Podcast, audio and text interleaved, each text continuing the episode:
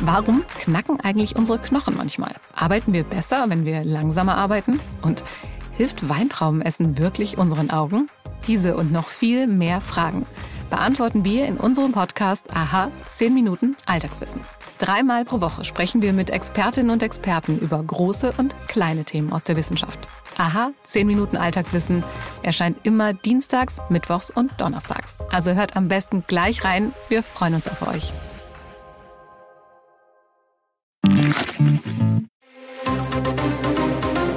Das Bild News Update. Es ist Donnerstag, der 4. Januar und das sind die bild meldungen Er hatte schon den Titel vor Augen, Finaldrama um Darts-Wunderkind Lippe. Jetzt auch Grünen-Chefin in der Flut, macht Ricarda hier den Kanzler lang? Wie schlimm steht es um ihn? Tochter zeigt bedrückendes Foto von Bruce Willis. Was für ein packendes, dramatisches Finale. Doch am Ende geht Dartswunder Luke Littler als Verlierer von der Bühne.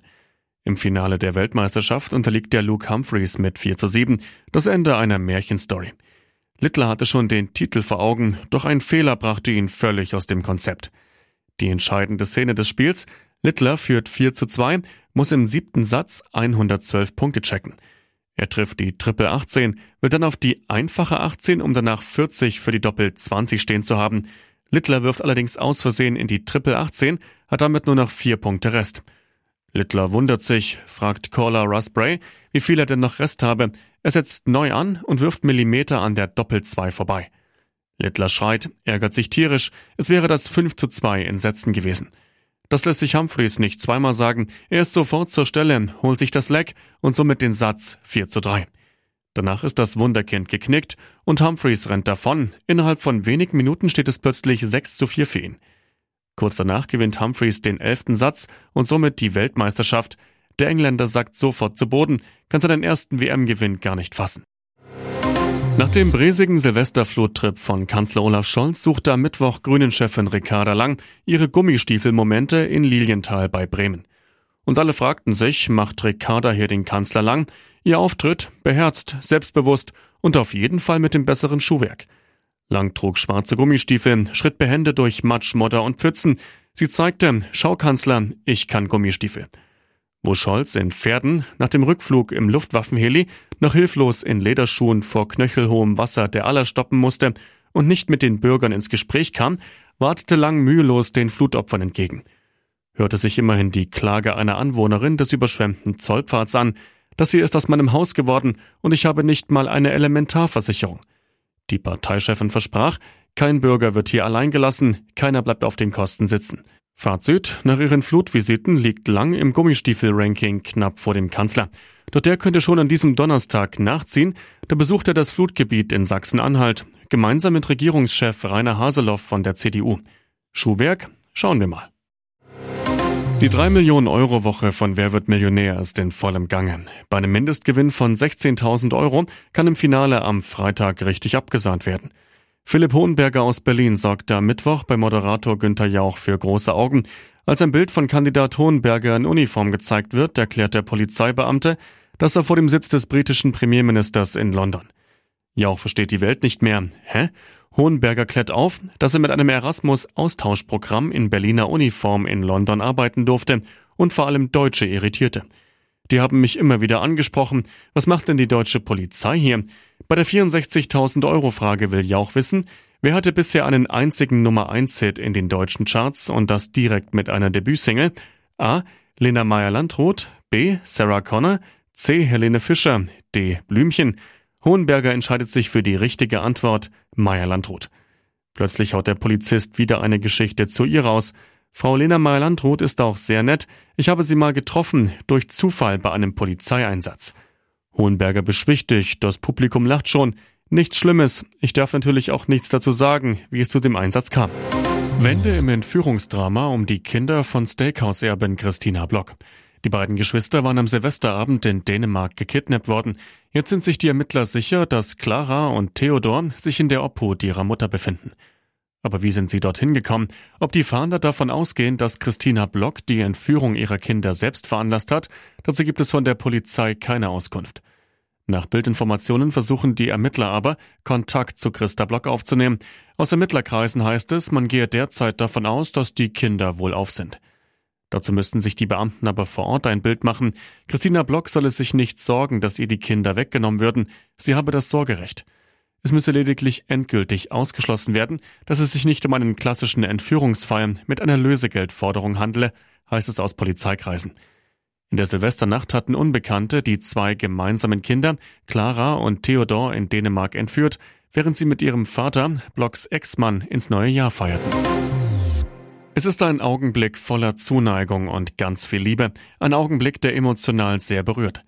Tochter Scout LaRue Willis schmiegt sich ganz eng an ihren Vater, den wir als knallharten Actionhelden kennen, Kinolegende Bruce Willis.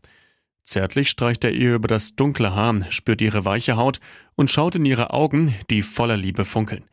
Für einen kurzen Moment scheinen die Tränen vergessen, die sonst oft über ihr Gesicht kullern.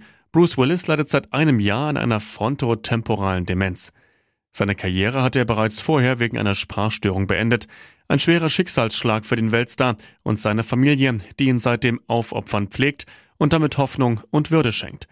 Scout LaRue teilte dieses Foto in ihrem ganz persönlichen Jahresrückblick bei Instagram, um der Welt zu zeigen, wir verstecken uns nicht vor dieser teuflischen Krankheit. Und jetzt weitere wichtige Meldungen des Tages vom Bild Newsdesk.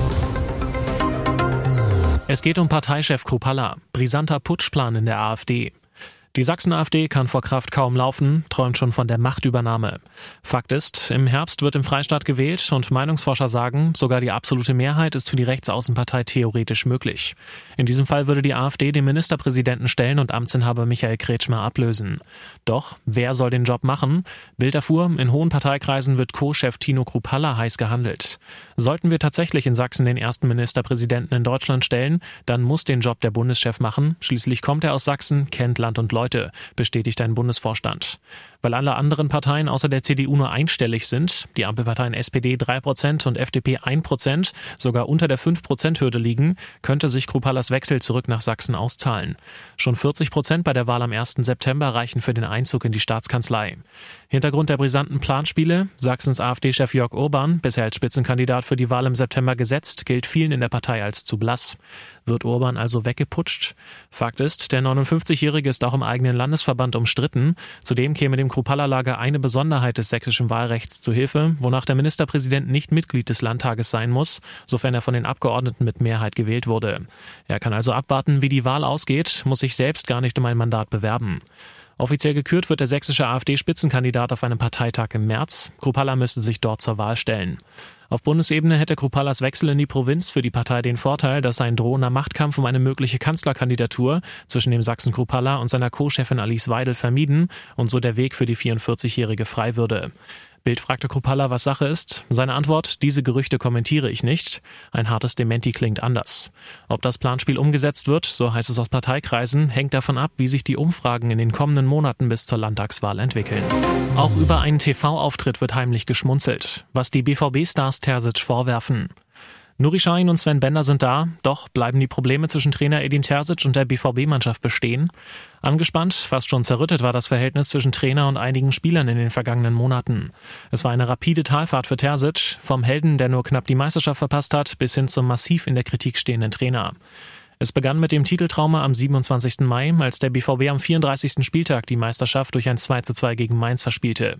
Dabei war im Trophäenschrank quasi schon Platz geschaffen worden für die Schale. Zumal einige Mainzer Spieler in der Vorwoche des Spiels auf Mallorca verweilten, da es für den Club um nichts mehr ging in der Saison. Dieser Tag im Mai veränderte viel, vor allem hinsichtlich des Verhältnisses zwischen Terzic und den Spielern. Im August gerieten der Trainer und Abwehrspieler Nico Schlotterbeck dann verbal massiv aneinander. Viele Mitspieler bekamen das mit und waren dann sehr überrascht, als Schlotterbeck wenige Tage später später beim Spiel in Bochum in der Startelf stand und ohne Geldstrafe davon kam. Die Stimmung kippte in einigen Phasen immer wieder gegen den Trainer. Etwa wurde plötzlich über den Auftritt von ihm im Sportstudio Anfang August hinter vorgehaltener Hand geschmunzelt, als Terzic im Gespräch mit Katrin Müller-Hohenstein plötzlich BVB-Gesänge aufsagt. Zudem kamen Zweifel an der richtigen Taktik auf, ein Vorwurf, der über Wochen schwelte. Nach dem Pokal aus in Stuttgart sollen bei einer Mannschaftssitzung Vorwürfe hinsichtlich der taktischen Ausrichtung an Terzic gerichtet worden sein. Der Gipfel war erreicht, als der BVB-Trainer im letzten Spiel des Jahres Samuel Bamba einwechselte, der in der U23 des BVB in dieser Saison kein einziges Mal in der Startelf aufgelaufen war. Dafür musste sich etwa Marco Reus das gesamte Spiel von außen anschauen, was ihm wenig gefallen haben dürfte. Ein Umstand, der die gestörte Beziehung zwischen Terzic und Reus nicht gerade weniger kompliziert macht. Sie haben denselben Berater. Auch die Mannschaft weiß das. Die Vier-Schanzentournee wird zum Krimi. DSV-Adler Andreas Wellinger landet beim dritten Springen auf der Bergiselschanze in Innsbruck mit Sprüngen von 132 und 126,5 Metern auf Platz 5. Dadurch hat Wellinger die Führung in der Gesamtwertung an Ryoyo Kobayashi verloren. Aber vor dem letzten Springen in Bischofshofen am Samstag hat er nur einen Rückstand von 4,8 Punkten. Umgerechnet sind das knapp 2,5 Meter. Seit Jahren platzten am Bergisel, der so windanfälligen und tückischen Schanze, regelmäßig die Tourneeträume der DSV-Adler. Severin Freund 2016, Richard Freitag 2018, Karl Geiger 2021. Sie alle mussten ihre Hoffnung auf den Goldenen Adler in Innsbruck zu Grabe tragen.